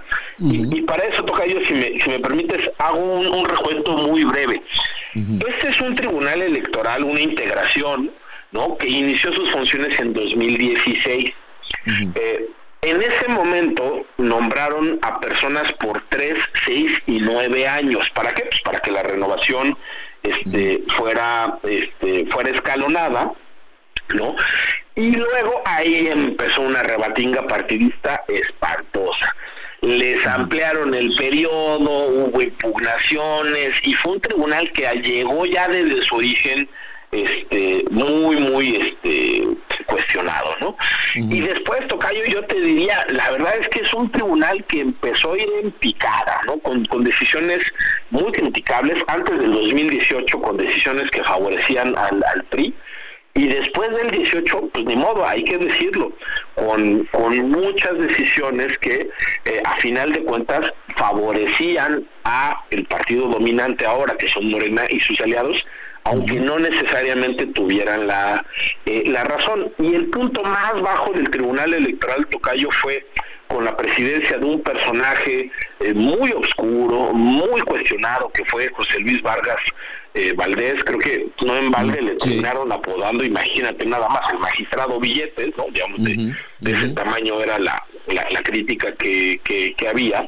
y hubo un momento donde hubo una mayoría de magistrados que dijeron, pues ante las irregularidades constatadas, era una persona que se atrevía incluso a, pedirles a sus colegas que la adelantaran cómo iban a votar. O sea, ahí yo sí creo que hubo unas causas muy graves que terminaron después de un conflicto muy largo, no entro en los detalles, pero sí con la renuncia de, José Luis Vargas. Y llega a la presidencia eh, Reyes Rodríguez Mondragón, quien es actualmente todavía el, presidente. Yo creo que en, en esa etapa Tocayo, el, el, tribunal ha tomado decisiones de todo tipo, o sea, yo, yo concuerdo contigo con lo que seas al inicio, esa validación de las anteprecampañas o como las querramos llamar, que son una simulación, sí se tomaron en esta integración, yo creo que esa es una eh, decisión eh, muy desafortunada que se, que se criticó, pero la verdad, Tocayo, es que si lo comparamos eh, en términos de cómo estaba el tribunal hace cuatro o hace tres años, pues parecía que el árbitro electoral ahí más o menos iba, parecía que nos íbamos a ir a, a, la, a una elección muy compleja, pues con un árbitro que estaba funcionando más o menos bien. Y ahorita lo que vemos pues son pues tanto presiones internas y externas que también son muy preocupantes para que eh, Reyes Rodríguez Mondragón renuncie cuando ni siquiera yo quería alcancé a escuchar este la, eh, la, la, sesión el día de, de, ayer. De ayer. Eh, y la verdad, yo lo que no escuché es una sola razón objetiva para decir que el presidente se tenía que ir.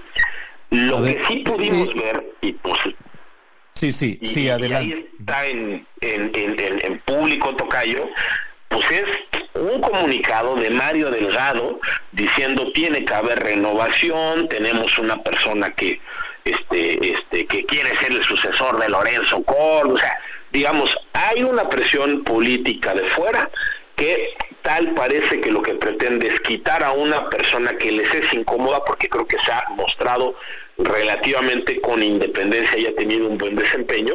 Y pues claro, ante la falta de razones internas que nos expliquen por qué quieren los tres magistrados que se vaya el presidente y las presiones externas, pues es muy difícil no leerlo esto como pues un intento de, capturar al árbitro a menos de seis meses de la jornada electoral. Entonces a mí eso me, pues sí me, me, me, me preocupa, ¿no? Sí. Ahora, tú, esto eh, para, para definir aquí un poquito, ¿no?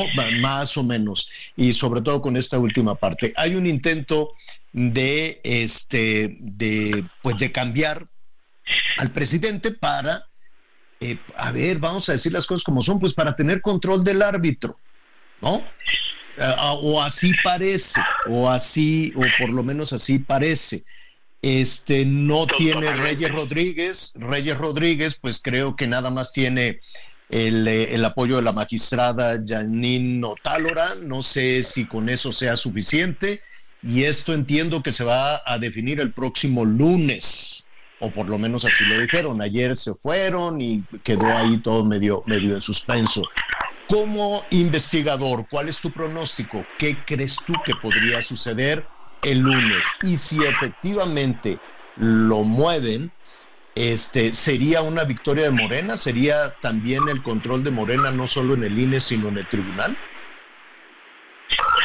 Sí, a ver, yo, yo te diría, justamente creo que así como tú lo planteaste, es como se va a percibir, ¿no? O sea, si los tres magistrados que pretenden que se vaya el presidente a la mala, porque hay, hay, hay que decirlo, no hay nada, o sea, no hay ninguna norma ni en la Constitución ni en la ley que permita que haya esta destitución, son periodos, sí, usted es como en la Corte, ¿no? O sea, Norma Piña será este, presidenta de la eh, de, la Corte durante un periodo de cuatro años, porque así fue electa, y no es como que ahorita seis integrantes digan, ah, ya no la queremos y la corremos, no, son periodos fijos justo para garantizar, ¿no? Este, pues algo de, estabilidad y de, y de independencia, ¿no? Entonces, claro, si hay tres personas que al margen de la ley, sin un procedimiento para destituir, están presionando, presionando, presionando, para que haya una renuncia. Y si no dan razones para decir por qué se tiene que ir esa persona, pero al mismo tiempo hay actores partidistas que dicen a mí me gusta y a mí me, conviene el cambio, creo, Tocayo, que va a ser muy difícil, por no decir imposible, que esto no se vea, ¿no? Más que un conflicto interno, que yo no dudo que haya muchos conflictos internos en, en el tribunal, pero eso se va a terminar viendo pues como como lo como lo que tú dices. Y digamos, y, en, y, en, política y en esto, pues muchas veces la apariencia es más importante que la realidad. y los tribunales, eso lo sabemos desde siempre, Tocayo, no solo tienen que ser imparciales, tienen que parecer también imparciales para generar confianza, ¿no? Eh, yo creo que podrían, yo que un pronóstico reservado, exacto, ¿no? eh, pero si me preguntas a mí, eh, yo sí creo que sería importantísimo, Tocayo, pues que lo que prime sea la prudencia, la sensatez y la responsabilidad. Tú imagínate un cambio a estas alturas del partido con esta lectura política. Al para los Todos. Definitivamente. Pues estaremos, si no tienes inconveniente, te vamos a, buscar el lunes este y veremos, ¿no? Veremos qué es lo que sucede, si sucede temprano, o sea, más tarde, y si no, pues te estaremos molestando ahí. Si no vas a la Villa de Guadalupe, te estaremos hablando el martes para que nos des tu, tu opinión, Tocayo. Muchísimas gracias. No, hombre, al contrario, Tocayo, como siempre, un gustazo. Te mando un abrazo muy fuerte. Otro abrazo para ti. Es el doctor Javier Martín Reyes, investigador en la Universidad Nacional Autónoma de México. Vamos a hacer una pausa y volvemos.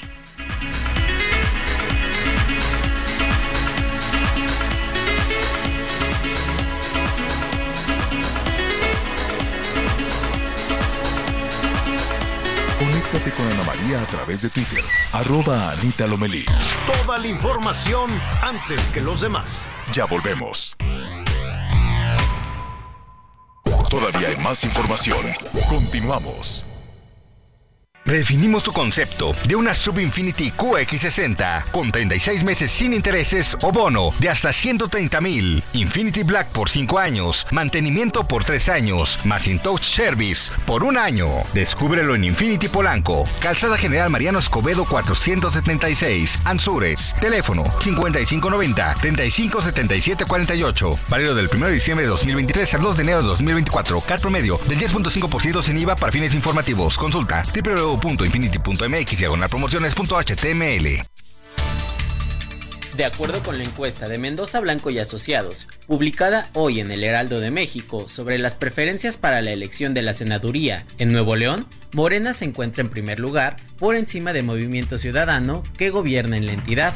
El Movimiento de Regeneración Nacional mantiene una ventaja de con el 31.9% de las preferencias, seguido de MC con el 28.8% y el PAN con el 12%.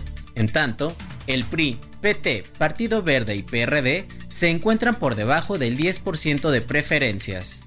Al preguntar a los encuestados a quién prefieren como candidato o candidata de Morena para la senaduría del Estado, el 39.4% de los nuevo leoneses se muestra a favor de Clara Luz Flores y el 13.8% por Mauricio Cantú. Cabe señalar que la dirigencia de Morena realizó ayer la insaculación en la que se definió que Nuevo León será un hombre quien encabece las fórmulas para el Senado. Esto a pesar de la clara tendencia que favorece a Clara Luz Flores. Informó Ángel Villegas. ¿Qué tal Javier? Te saludo con gusto a ti al auditorio informarte que familiares y amigos de Carlos Amadeo Muguel Aguirre, desaparecido el pasado 6 de diciembre de este año al poniente de Tuxtla Gutiérrez, Chiapas, se manifestaron este jueves para exigir su aparición con vida. De acuerdo con la ficha de búsqueda emitida por la Fiscalía General del Estado, Carlos Amadeo, de 40 años, salió de su domicilio, ubicado en el fraccionamiento San Patricio, a bordo de un vehículo Ford tipo pick-up y hasta ahora se desconoce su paradero. Paulina Calvo, cuñada del hoy desaparecido, abundó que Carlos Amadeo salió de su casa y se dirigía a un restaurante ubicado al poniente de la ciudad, donde presuntamente fue levantado, junto con dos amigos más, Jorge Luis Sánchez y Jorge Matus, así como su chofer, quien hasta ahora se desconocen sus datos. Cabe destacar que en el Registro Nacional de Personas Desaparecidas y No Localizadas contabilizó en Chiapas del 2018 a la fecha 827 personas desaparecidas, siendo los municipios de Tapachula, Tuxtla Gutiérrez, Frontera Comalapa, Comitán, Tonalá y Palenque, donde estas personas desaparecieron. Hasta aquí el reporte, Javier. Muy buenas tardes. Oiga, eh, muy rápidamente nos queda todavía un, una, parte de, de, programa, pero sí me gustaría, nos gustaría, Miguel, ya su servidor, conocer su opinión. Y el tema es muy sencillo en la percepción.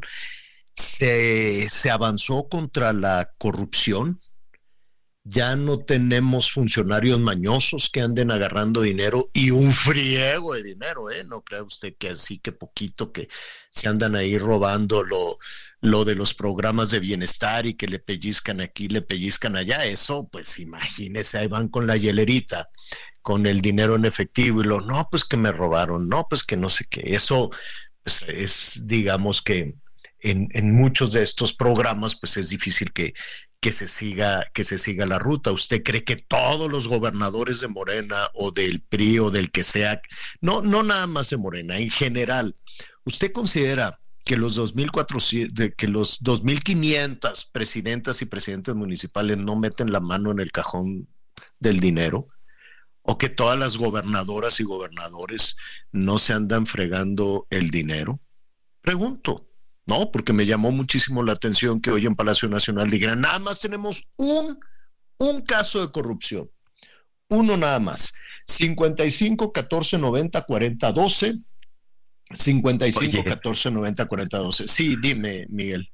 Oye, solo uno me imagino que es el de Segalmex y nada más uno que rebasó Fobaproa Casablanca. O sea, le ganaron a todos los ladrones de las administraciones pasadas, ¿no?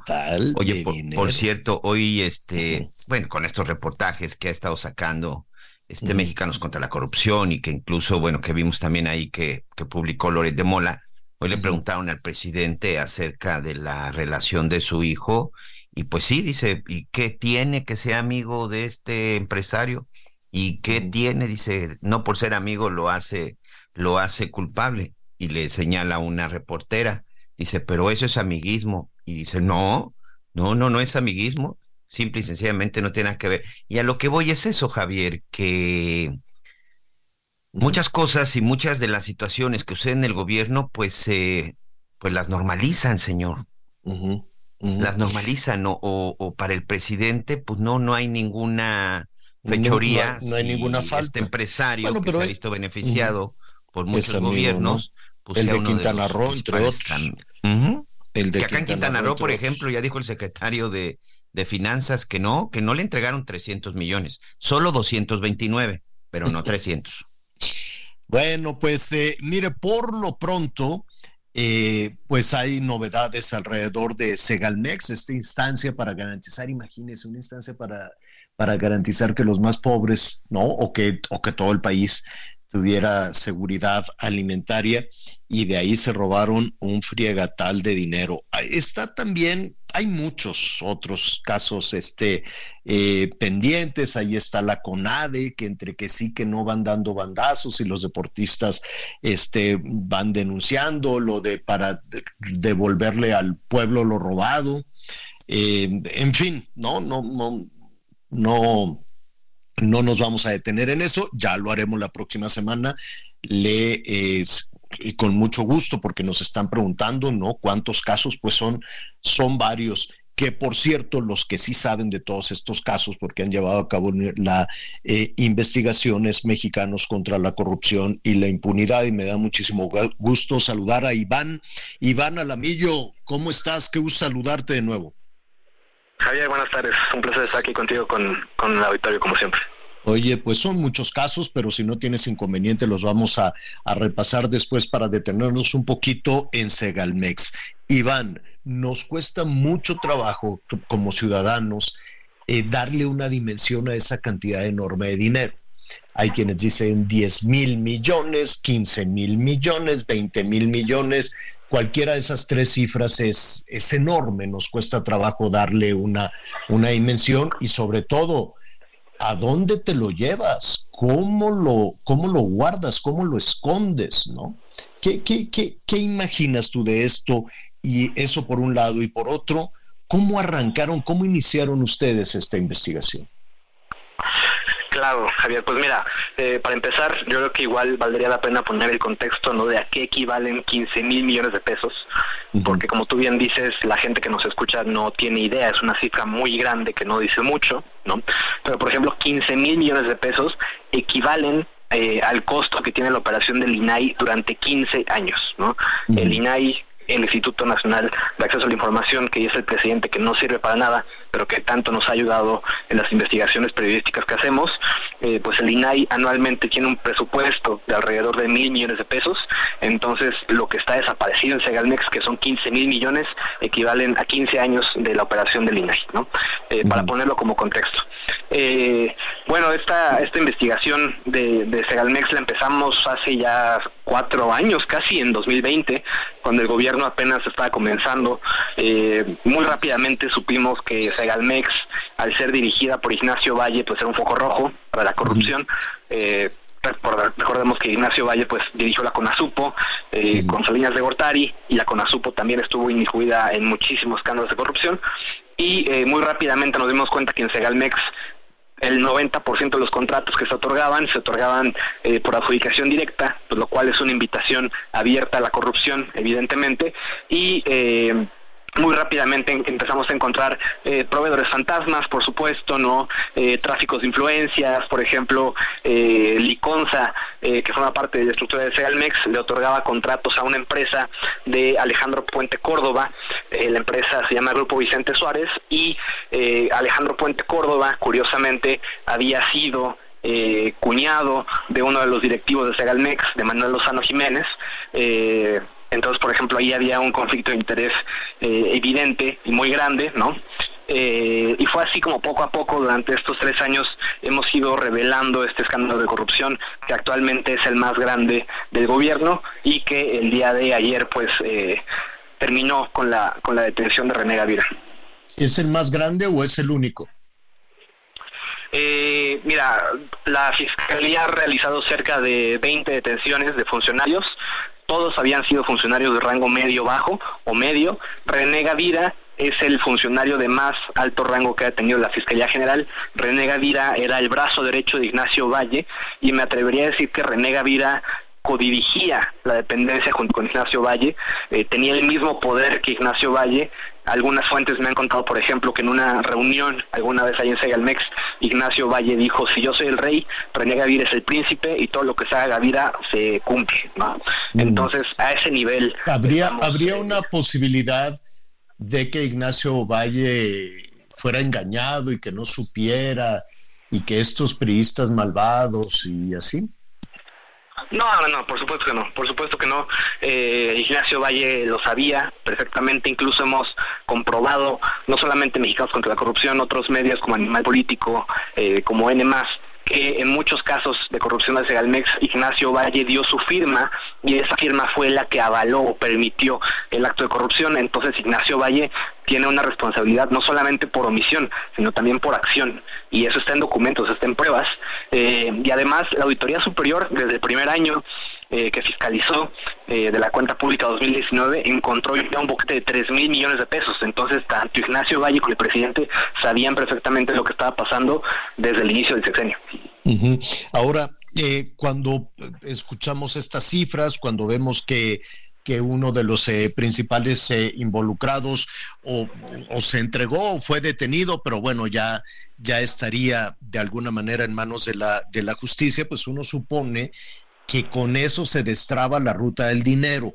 Insisto, o, regreso, Iván, eh, esconder o dividir, pulverizar o gastar 15 mil millones de pesos, pues es muchísimo dinero. ¿Se sabe algo? de a dónde fue dar ese dinero? Eh, mira, con, certeza no, eh, porque claramente eso es algo que le corresponde a la UIF, por ejemplo, que tiene las herramientas, ¿no? A la propia auditoría superior que pueda hacer auditorías forenses.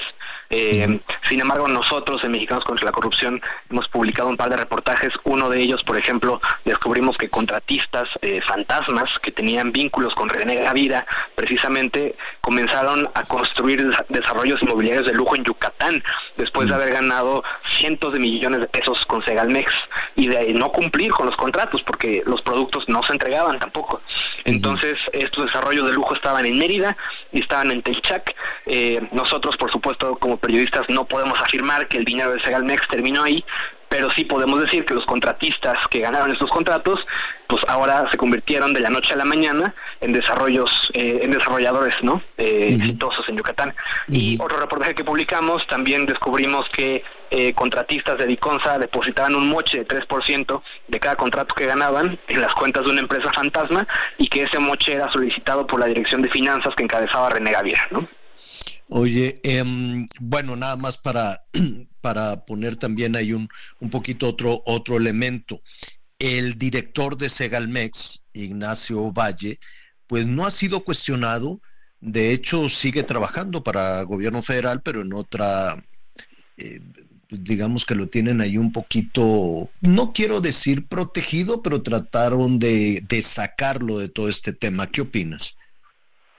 Sí, así es. eh, ya cuando el escándalo ya era más que evidente y ya era inocultable en 2022, en abril de 2022, eh, López Obrador eh, ni siquiera puede ser una destitución, sino que simplemente removió a Ignacio Ovalle de, de su cargo para pasarlo a gobernación, al INACED, que es un instituto que tiene muy poca relevancia en la función pública, eh, y pues esto bajo el manto de Adán Augusto, ¿no? cuando era secretario de Gobernación, eh, Adán Augusto se convirtió en el jefe directo, por así decirlo, de Ignacio Valle, y hasta la fecha Ignacio Valle eh, ahí está, eh, recibiendo un sueldo de más de 100 mil pesos.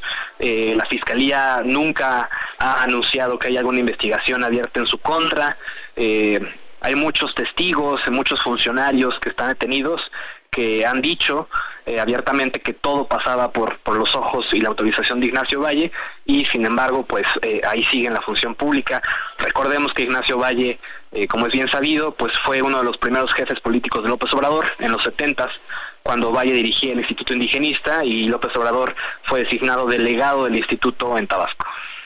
Pues estaremos al tanto, veremos qué, qué es lo que, bueno, en principio, qué sucede con Gavira, qué sucede con, con Ignacio Valle y qué va a pasar con ese dinero, ¿no? Porque de pronto, ya sé que desde la percepción ciudadana dicen, pues agarraron al bandido, que regresen el dinero, cosa que pues se ve difícil, ¿no? Sobre todo después de tantos años, donde el destino de ese dinero pues puede ser también una, una, ruta muy compleja, ¿no?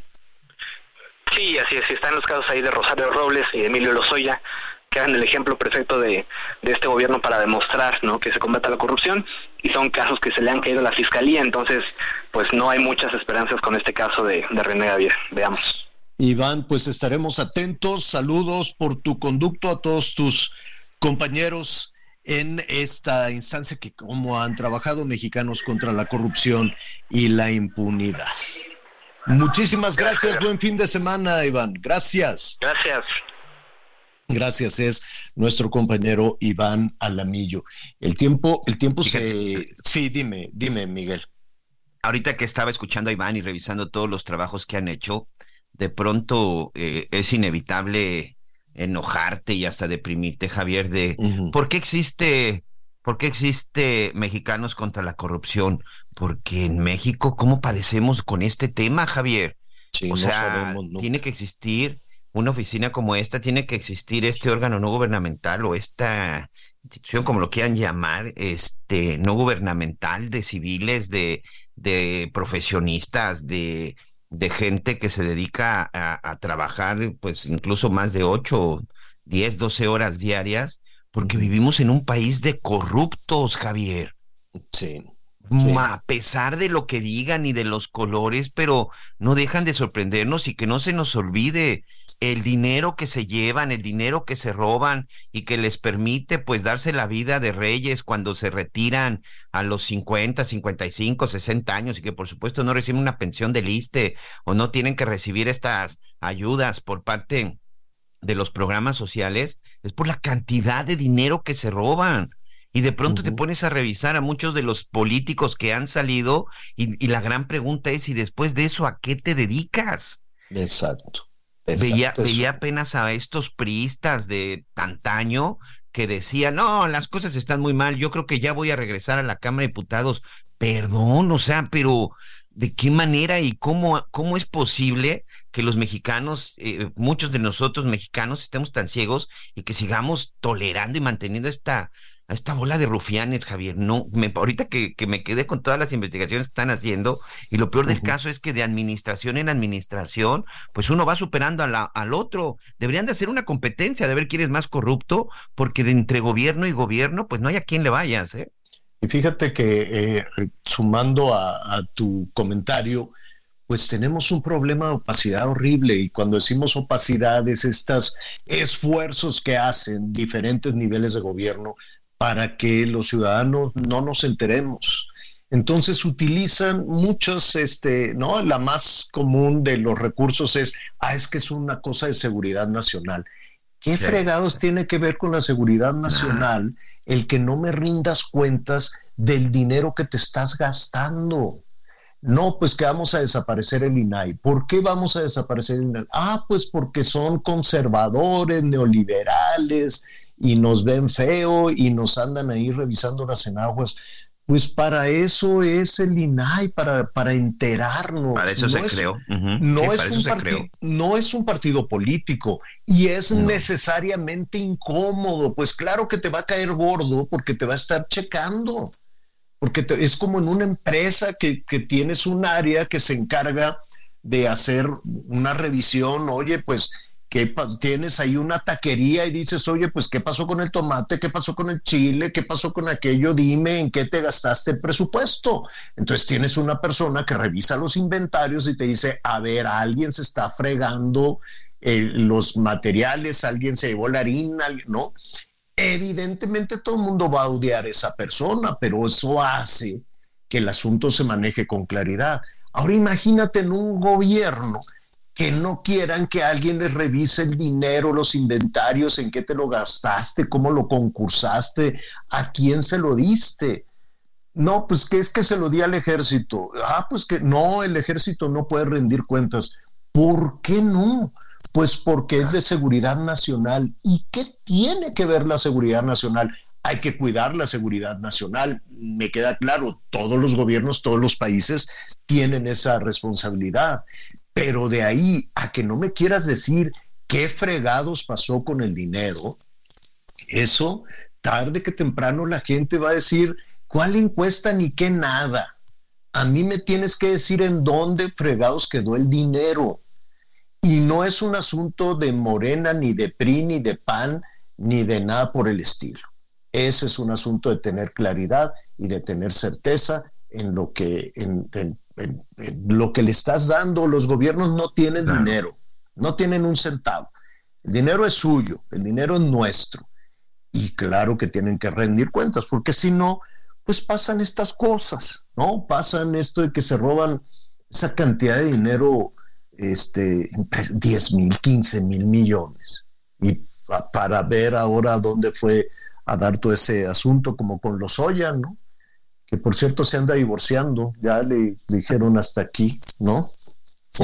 fíjate que eh, mm. la diferencia del INAI, que es un instituto autónomo, con otra que ha existido siempre y que se supone que esa es la que ayudaría a ver cómo se están gastando el dinero, que es la Auditoría Superior de la Federación, y que sinceramente de pronto escuchamos las cifras y que se debe tanto, pero al final no pasa absolutamente nada porque hay una gran diferencia.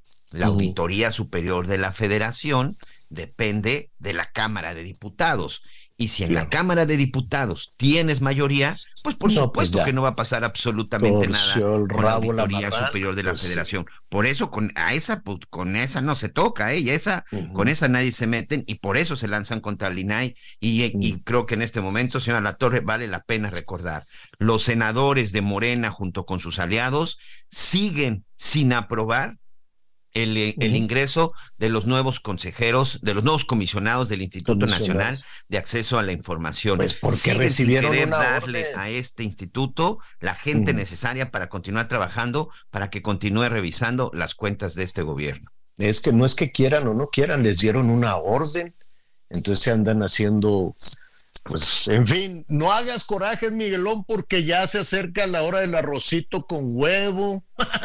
Y es viernes, pero, pero sí cuando de repente escuchas estas y sobre todo porque cuántos amigos que nos están escuchando en este momento no están preocupados ocupados porque viene fin de año y para la cena. Vamos a platicar la próxima semana cuánto están costando la cena.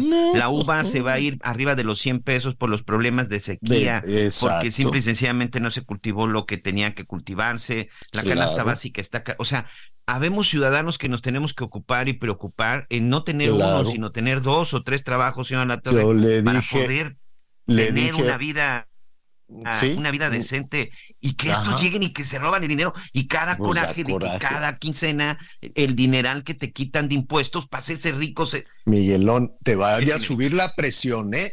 A ti acuérdate que te sube, la, te sube la presión y luego ya no andas haciendo coraje. Ayer dijimos que es un frasquito que se abre y se cierra. Yo le dije a, mi santa madre, mamá, ¿me puedes hacer un, kilo de bacalao? a ver en cuánto sale, a ver en, a ver, a ver en cuánto, pero le queda le queda Miguelón espectacular. No, no, y, fíjate, acá eh, eh. algunos vecinos están vendiendo un litro de bacalao, que es que hay muchos que te lo preparan. 800 pesos, Javier a la torre. 800 pesos un litro de bacalao ya preparado. Dios santísimo, pues no le des ideas. Eh, bueno, ahorita le voy a hablar, a ver, de, a ver, a ver cómo andamos del presupuesto para la cena navideña. Muy buen tema para la próxima semana, ya lo estaremos tratando. Mire, hoy ya cierre el frasquito de los enojos, ya ciérrelo, ya diviértase. Váyase al baile, váyase a comer, a cenar, diviértase todo el fin de semana. Nosotros, Miguelón, Anita, su servidor, estaremos aquí muy atentos trabajando para lo que usted mande. Miguel, muchísimas gracias. Buen fin de semana a todos. Gracias. Gracias, yo soy Javier Alatorre, lo espero a las diez y media en Hechos Azteca 1. Siga con nosotros en el Heraldo Radio.